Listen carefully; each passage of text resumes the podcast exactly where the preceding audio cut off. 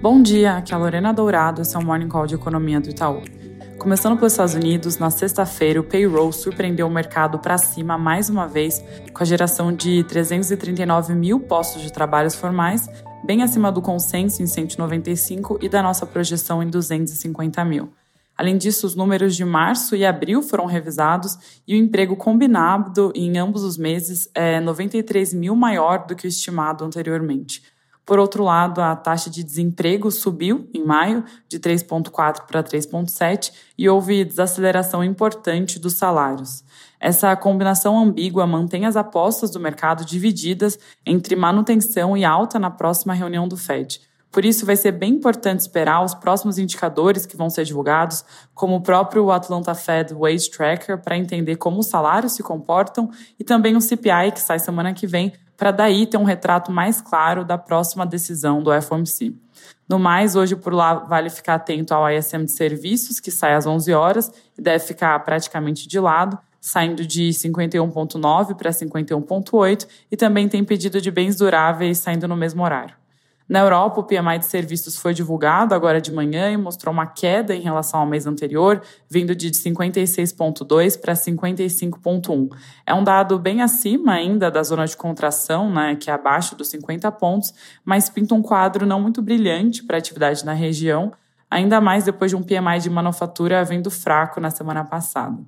Passando para o Brasil, dados divulgados na sexta mostraram que a produção industrial recuou em abril depois de uma forte leitura em março.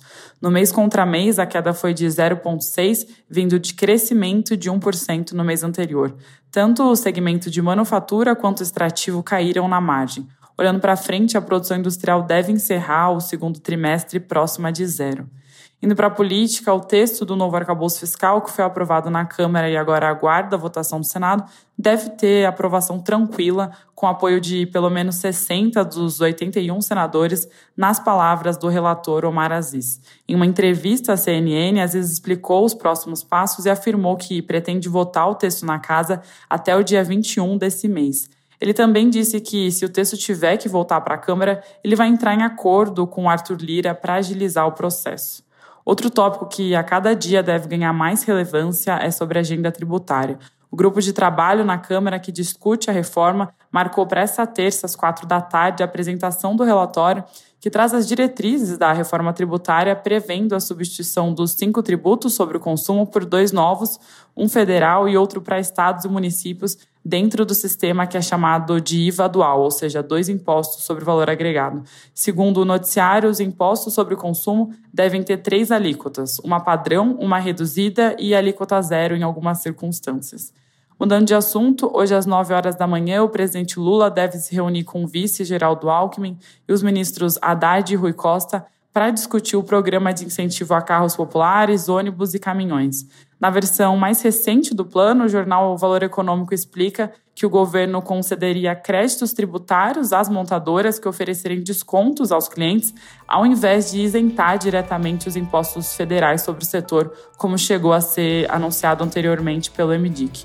Nesse novo desenho, o governo anteciparia a remuneração do diesel para setembro para compensar a perda de receita estimada com o programa, o que podia gerar um ganho extra de 3 bilhões em arrecadação. É isso por hoje, um bom dia e uma boa semana.